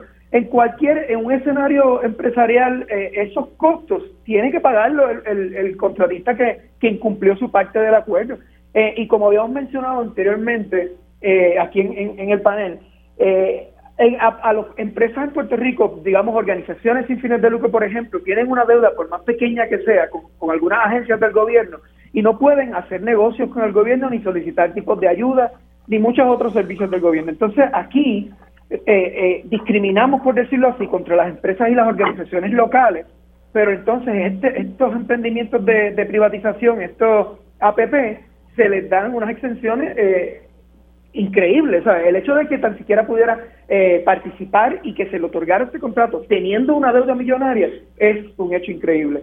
Y, por, y, lo, segundo es que, aunque pues el negociador está bien que cuestione sobre esto y, y pregunte, en realidad lo veo con algo de escepticismo porque ya lo, veo como un ejercicio, digamos, no sé, político eh, o para las gradas, porque no es la, no sería la primera vez que el negociado avala eh, y endosa los, los aumentos a, a las diferentes, ¿verdad? los costos de electricidad en, Puerto Rico. Así que no me sorprendería que hagan este ejercicio y al final terminen cediendo eh, beneficios adicionales para, para New, Fortress y para la, la privatizadora. El senador Juan Oscar Morales. Pues mira, Mili, nosotros no podemos olvidar y tenemos que recordarle al pueblo, como muy bien dijo Ramón, de que antes este procedimiento no se daba de esta manera. Antes una junta se reunía ah, en un cuarto y decidía eh, que iban a incrementar el costo energético. No había cuestionamiento alguno, nadie sabía por qué se iba a, subir eh, los gastos de luz. Y ahora, pues gracias al negociado, por lo menos nosotros eh, podemos conocer las razones por las cuales se está haciendo el incremento en la factura a pesar de que en ocasiones el negociado pues tiene que concurrir con eh, la recomendación que le ha dado eh, Luma o, Energía Eléctrica y yo creo que eso es favorable de que nosotros sepamos las circunstancias por las cuales eh, se está dando aumento. Ahora bien, nosotros no debemos, ¿verdad? La primera opción no puede ser pasarle ese gasto al pueblo de Puerto Rico porque en realidad eh, nosotros los consumidores no fuimos los, que, los culpables de esta situación, los culpables fueron otros. Así que yo creo que ellos tienen que buscar otras opciones que no sea eh, llevarle un incremento y que el pueblo de Puerto Rico sea el que pague.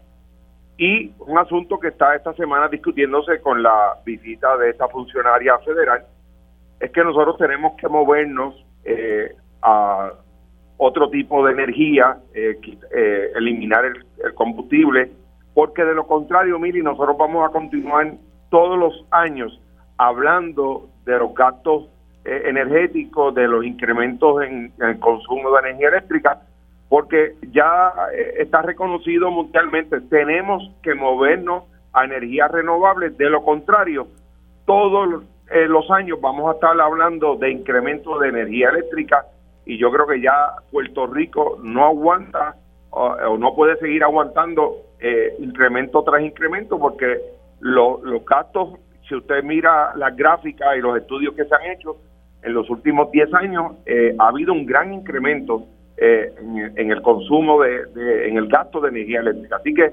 tenemos que dirigirnos todas y todos a la energía renovable y yo creo que es positiva ¿verdad? la visita que estamos recibiendo esta semana donde eh, secretaria ha avalado ¿verdad? Y está apoyando eh, lo que se ha hecho con Genera, pero nos corresponde a todos nosotros y al gobierno mejorar nuestra infraestructura de energía eléctrica, que por lo menos se han hecho unos anuncios de unos 90 proyectos que ya van encaminados a mejorar el sistema eléctrico del país. Vamos a ver, ¿verdad?, qué, qué, ocurre aquí. Pero bueno, eh, seguiremos pendientes a este tema, dejar que hora es. Ya son, ya mismito me tengo que, ir a la pausa, pero entonces vamos a establecer. A mí me parece que un tema sumamente importante lo, voy a presentar y después analizamos eh, el, mismo. Es lo de las PBM. Y, en ese turno voy a comenzar con, el senador Juan Oscar Morales, porque cuando fue representante se hicieron unos esfuerzos. Eh, así que el Departamento de Justicia la semana pasada eh, presentó una querella y, va, está, va a estar investigando eh, más a fondo la situación de las PBM y, también eh, se inicia un proceso en, en DACO, por lo que recuerdo de lo que se anunció. Vamos a hablar de eso a regreso a la pausa con ustedes, porque me parece que esto de las PBM, los que son intermediarios, es importante que lo hablemos porque al final del día es el paciente quien se ve perjudicado. Y ya estamos de regreso aquí en Dígame la Verdad por Radio Isla 1320. Les saluda Mili Méndez. Gracias por conectar. La semana pasada estábamos hablando precisamente con el secretario de Justicia, creo que fue el viernes, Pues porque el Departamento de Justicia presentó una querella por prácticas engañosas contra, eh, ¿verdad? Un administrador de beneficios de farmacia, ¿verdad? Lo que conocemos, ¿verdad? Como las PBM. En este caso, eh, el Departamento de Justicia, especialmente la División de Asuntos Monopolísticos, presentó esta querella contra Abarca Health. Importante destacar que Abarca Health ahora mismo eh, es la única eh, que está dentro del sistema de salud público, o sea, el de Plan Vital. Y Abarca es un administrador de beneficios de farmacia. Todos le decimos siempre a las PBM. Siempre se ha dicho que a las PBM hay que regularla. Y lamentablemente hay una legislación que se aprobó que está todavía como en el limbo, porque la Junta de Control Fiscal quiere que se le explique unos detalles. Hmm. Y según dice el, el presidente del Colegio Médico de Cirujano, que es que el gobierno no ha cumplido con hacerle las explicaciones, o sea, que, que, el gobierno no ha hecho su parte, ¿verdad? Esto fue lo que me dijo el doctor Carlos Tía. La realidad es que es la primera vez, si no me puede corregir Juan Oscar, que yo veo que el Departamento de Justicia le está metiendo caña, porque aquí nadie se atrevió a meterle caña. Yo no sé si esto eh, realmente llegue a su fin, pero aquí el problema con las PBM, los médicos lo han venido denunciando hace tiempo.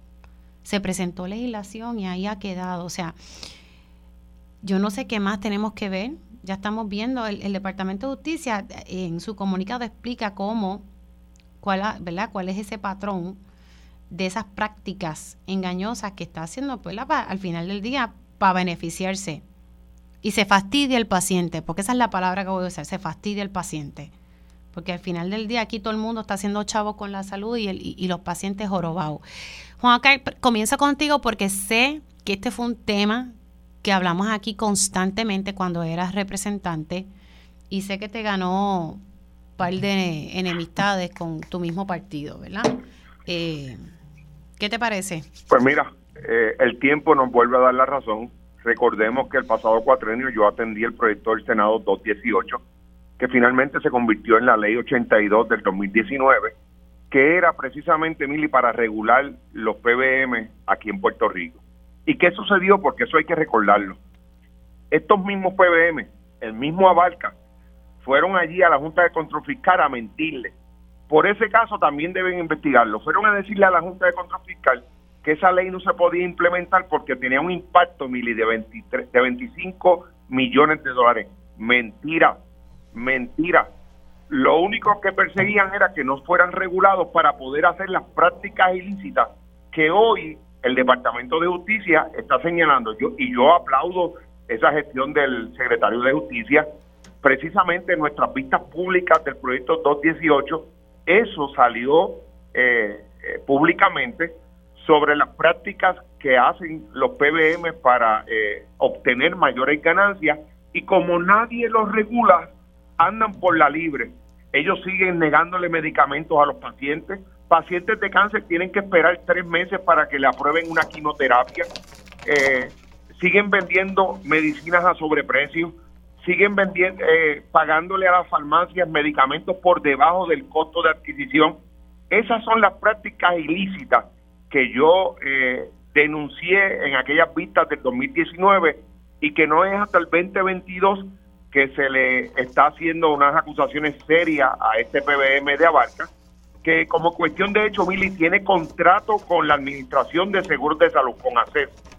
Y la pregunta que, que yo me hago al día de hoy es, ACES va a cancelar ese contrato o va a seguir permitiendo que Abarca eh, siga haciendo lo que le venga en gana porque no está regulado por nadie y nadie le puede decir nada.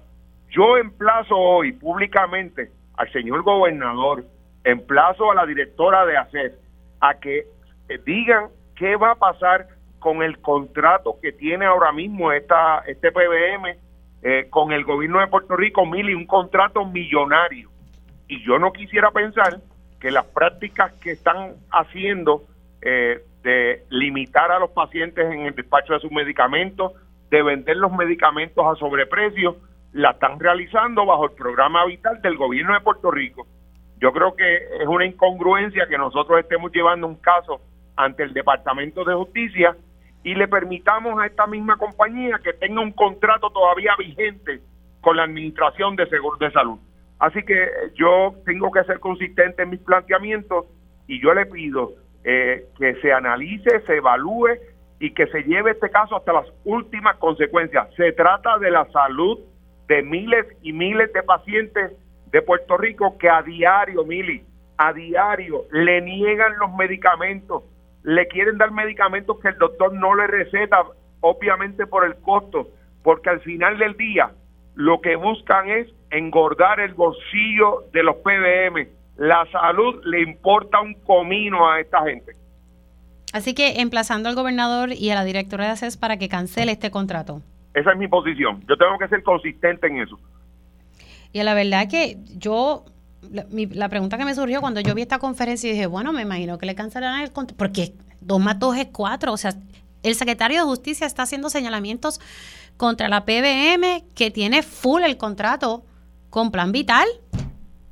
Y, y, y, mi duda en estos momentos, Emily, que desde que Domingo Emanuel hizo ese anuncio, eh, en la Administración de Seguros de Salud ni el Departamento de Salud ha hecho expresión alguna. Me parece imperativo de que se hagan unas expresiones de qué va a pasar con el contrato millonario. No son tres ni cuatro millones, Emily, son bastantes millones que tiene eh, esta, esta PBM, abarca con el gobierno de Puerto Rico y no podemos permitir que sigan por la libre como si aquí ¿Qué pasa? no, ha pasado nada. ¿No hay otra PBM que pueda estar ahí en acceso? Las hay, las hay. Lo que pasa es que la, son las mismas. Lo único que le cambia es el nombre, pero sus, sus prácticas ilícitas la, todas las tienen. Esa es la realidad. Bueno, ya ustedes lo escucharon aquí, eh, emplazando para que la directora de ACES y el gobernador cancelen este contrato de Abarca Health que tiene con, el plan eh, vital. Voy a, voy a pasar con Olvin y después voy con Ramón Luis. Pues esto es lo que pasa cuando el sistema de salud de, un país pues es un negocio o se convierte en, en, una, en una empresa comercial. Eh, lo importante son los ingresos, el dinero de, de las empresas y la salud de la gente eh, no es la prioridad. Eh, en el caso de, de las PBM aquí en, Puerto Rico, el, en, dos, dos, puntos, ¿no? En cuanto a la investigación que está haciendo el Departamento de Justicia, pues yo creo que, que es, lo correcto ante tanto ante tantas denuncias que no son recientes. Usted, tú dijiste al principio, esto es algo que lleva discutiéndose por años y que y también ha habido sectores como las farmacias de la comunidad y otros sectores que han denunciado que sus prácticas específicamente eh, afectan a, ciertos sectores en, comparación con otras eh, compañías más grandes o farmacias más grandes. Así que esa investigación es importante realizarla y que se haga de forma responsable ante obviamente la falta de, regulación a nivel de, de Puerto Rico que, que valga, valga la redundancia, ¿no? pero que se regule ese sector de esa industria, de estos intermediarios farmacéuticos. Porque el, el problema es que al no, al no haber esa regulación, pues no se, no se promueve eh, lo que es la competencia o que se regule el acceso a la información de parte de estos proveedores, eh, en, en la transparencia de precios también, porque es algo que, que es algo que también causa parte del problema eh, monopolístico que tienen esta, estas compañías. Así que es importante una serie de regulaciones para esta industria, pero mientras tanto, pues sí debe investigarse y, pues esperamos que tenga, que como dije, que se realice de forma responsable y que se, se tomen acciones eh, sobre eso, incluyendo la posible cancelación de, ese contrato y abrirlo a, un mercado un poco más amplio de, de, de listadores. Imagínate, por menos cosas cancelan aquí contrato. Sí, sí, sí, sí. Eh, voy con, con Ramón Luis. Bueno, eh, comienzo por suscribir totalmente los comentarios de los compañeros y, y reconocer también El, liderato de, eh, del, senador Juan Oscar Morales eh, cuando fue representante en la fiscalización del tema de la salud, ¿verdad? Y es un tema bien complicado, por, mire, porque el sector de salud hoy hoy por hoy es posiblemente la probablemente la industria más poderosa del país, económica y políticamente. Eh, y salud en todos sus renglones y en todas sus subdivisiones, ¿verdad? Eh, así que eh, yo me parece a mí que, que puede ser cuestionable que por un lado el gobierno esté querellándose contra una contra esta compañía eh, y continúen los contratos. ¿no? O sea, eso yo creo que es algo que debe resolver el, gobierno, esa, posible contradicción por un lado. Pero por otro, eh, yo creo que urge la discusión eh, de cómo transformar el sistema de salud, que entre otras cosas estuvimos hasta posiblemente hasta, la, hasta diciembre de este año pasado en la expectativa de qué pasaba con el precipicio fiscal al que se iba a ir ajuste todo el sistema de salud eh, y ese precipicio fiscal es pues, por la, carencia de dinero para correr por, por la manera que está montado el sistema de salud que depende de que cada ciertos años tenemos que salir corriendo a, Washington a pedir dinero para que esto funcione. Mientras eso pasa, eh, vemos como eh, médicos jóvenes y otros sectores de la salud se, se las encuentran difícil para trabajar en Puerto Rico. muchos se tienen que ir eh, eh, los problemas de las especialidades, o sea, eh, es un problema bien abarcador y salvo unas excepciones importantes como el mismo senador Juan Oscar Morales, muy pocos políticos quieren meterle mano, por, porque obviamente es un sector económicamente bien poderoso y políticamente también. Sí, bueno, y, hay, solamente hay que buscar, ¿verdad?, a dónde donan. Eh, para que veamos por qué la cosa no se me ve. Juan Oscar, antes de irme a la pausa, el contrato es de 30 millones de dólares. Imagínense la cuantía de, ese contrato. Nada, son 30 millones, Juan Oscar. Eso es una cosita ahí, sí, sí, sí. Sí, eh, Juan Oscar, eh, esos 30 millones, si, si tanto están diciendo que, que crear un ente que regule eh, las PBM cuesta 25 millones, ¿por qué tú dices que es mentira? Porque la realidad es, no, no costaría crear esta división, es para tener ese detalle claro. Nada, nada. Mira, Mili, cuando hubo esas vistas públicas, nosotros, eh, ellos vinieron con esa, eh, con ese cuento y nosotros le dijimos, pues preséntenos los, los, los, los, estudios de los actuarios para que nos demuestren que el impacto de crear esta eh, legislación va a costar 25 millones.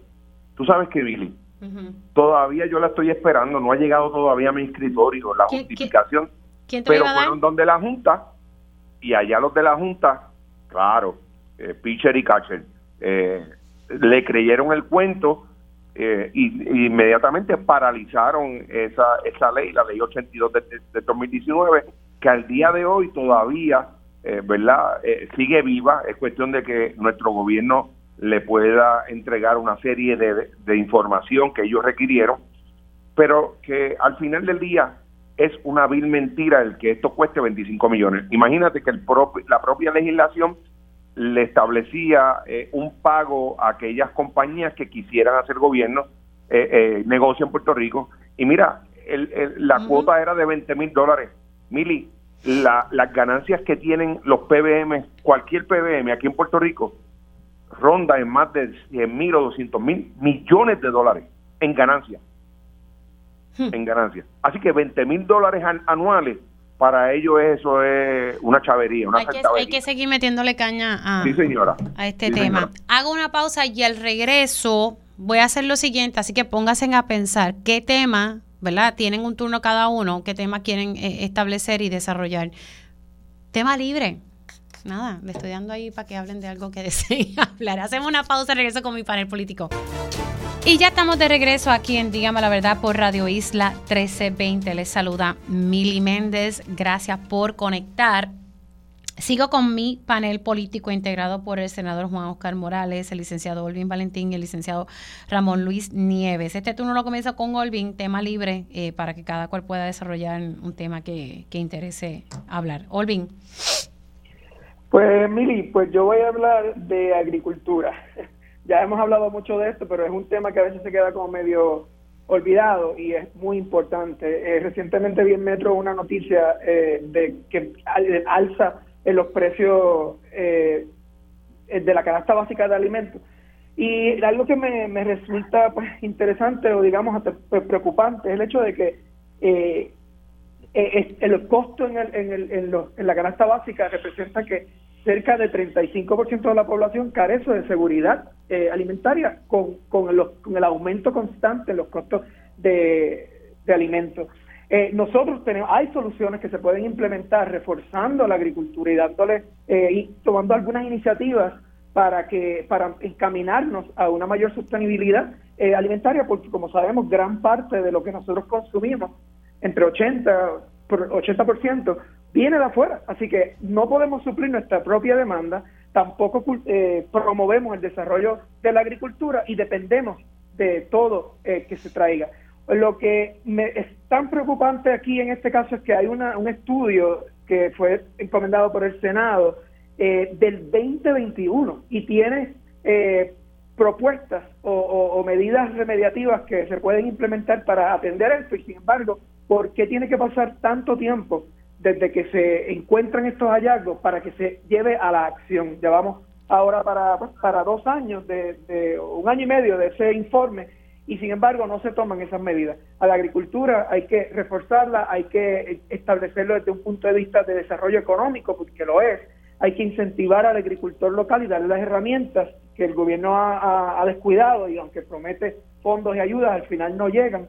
Y hay que reforzar la, la, agricultura desde un punto de vista de, del desarrollo económico local y comunitario para que entonces pueda escalarse y replicarse a nivel de todo Puerto Rico. Pero eh, lo importante es que sí, que se mantenga hablando de la agricultura, del desarrollo agrícola y de la um, sustentabilidad y seguridad alimentaria de Puerto Rico, que siendo una isla, pues es de suma importancia. Eh, voy con Ramón Luis. Pues mira, me gustaría comentar un poco la visita de la secretaria de Energía de Estados Unidos, el gobierno de Estados Unidos, Jennifer Granholm, esta semana. Eh, este, yo creo que en, un acto sin precedentes, y quizás los compañeros o todos pueden eh, aclararme, pero yo creo que, en la historia moderna, un secretario de gabinete del gobierno de Estados Unidos no ha, eh, no ha pasado de que, ha venido a Puerto Rico tres veces en menos de cinco meses. Es más, en menos de, bueno, desde octubre, ¿verdad? Del año pasado, ha venido tres veces, esta es su tercera visita y me parece que eso confirma el compromiso de la administración de Joe Biden, no tan solo con eh, la recuperación y la transformación energética en Puerto Rico, sino con eh, su agenda eh, de hacer la transición a energía limpia en todo Estados Unidos. Y yo creo que, aparte de las visitas que ha hecho, obviamente hace unas cuantas, unos cuantos días también se autorizó, se publicó el primer informe anual de la iniciativa que del Departamento de Energía Federal eh, y DIFEMA, PR 100, eh, que da una guía de, y unas conclusiones eh, de cómo podemos transformar nuestra realidad energética. Y es importante, pero aparte de eso, la administración ya ha asignado mil millones de dólares en una ley congresional del pasado diciembre, para dirigido específicamente para dotar de energía renovable y almacenamiento actualmente a personas y comunidades pobres en Puerto Rico. En cuanto a ese último punto, Mili, que yo creo que es importante, eh, se plantea el tema de lo que en Estados Unidos le llaman, o en la literatura le llaman el Clean Energy Justice, de cómo la transición a la, energía renovable no puede dejar atrás a nuestra gente eh, de ingresos bajos y moderados. Sea, eh, y eso yo creo que es importante que en Puerto Rico se atienda ese tema de inequidad en el acceso a energías renovables y para eso eh, yo apoyaría algo que el gobernador Pelici estuvo discutiendo esta semana, Mili. Esta semana el gobernador Pelici decía de que, mira, tenemos los mil millones de pesos asignados al Departamento de Energía, pero todavía no se había decidido eh, cómo eso se iba a gastar, ¿verdad? ¿Quién iba a estar a cargo de eso? Y eh, mi recomendación amistosa al gobierno de Puerto Rico y a la Secretaría de Energía Federal es que retomen la figura del fideicomiso de energía verde que ya está creado por, por ley, por la escritura pública como, se supone, pero que no tiene el dinero que se supone se le asignara. Y ese fideicomiso de energía verde tiene la busca que precisamente el propósito de esa asignación de mil millones de dólares de dotar a nuestras eh, personas y comunidades que viven en, ingresos bajos y, moderados que puedan tener acceso igualitario a energía renovable. Así que mi, mi, mi, mi exhortación es que eh, se decida asignar esos mil millones de dólares al fideicomiso y Puerto Rico tiene unos grandes ejemplos de fideicomisos eh, creados eh, por ley o por acuerdo entre gobiernos que han funcionado muy bien para el pueblo. Ahí menciona el fideicomiso de, conservación, que hoy se llama para, la naturaleza, y el fideicomiso de ciencia y tecnología. O sea, son fideicomisos que han obrado muy bien y que no dudo que con la junta que el mismo gobernador Pelici nombró al Fideicomiso de Energía Verde, eh, se puede hacer un, un, gran trabajo, no para ahora ni para los próximos dos años antes de una elección, sino para las próximas generaciones. Juan Oscar. También, yo quiero hablarte sobre un tema que yo sé que tú has discutido en un sinnúmero de ocasiones, sobre la gran problemática que nosotros tenemos con relación al maltrato, a la preservación de la unidad familiar. Sí. Y a mí se me hace bien difícil de que hablemos de ese tema, pero olvidemos que al día de hoy, Mili, todavía el proyecto del Senado 537, el Family First, todavía ni tan siquiera ha sido aprobado por la legislatura, lo que pone en riesgo 800 millones. Y lo que quiero decir es, después no nos quejemos cuando sigamos perdiendo fondos federales para programas eh, buenos como estos, la prevención del maltrato, de que nos van a ayudar definitivamente a, nuestra situación y a nuestra problemática que vivimos y que leemos y escuchamos diariamente en, la prensa, cuando eh, lamentablemente la legislatura no ha podido ponerse de acuerdo entre Cámara y Senado en el lenguaje eh, que se va a utilizar para poder aprobar esa legislación. Y es importante porque al final del día eh, van a seguir ocurriendo maltratos, van a seguir eh, ocurriendo tragedias, pero no tenemos una ley aprobada eh, porque no hemos llegado al consenso de qué debe decir y cómo debe decir.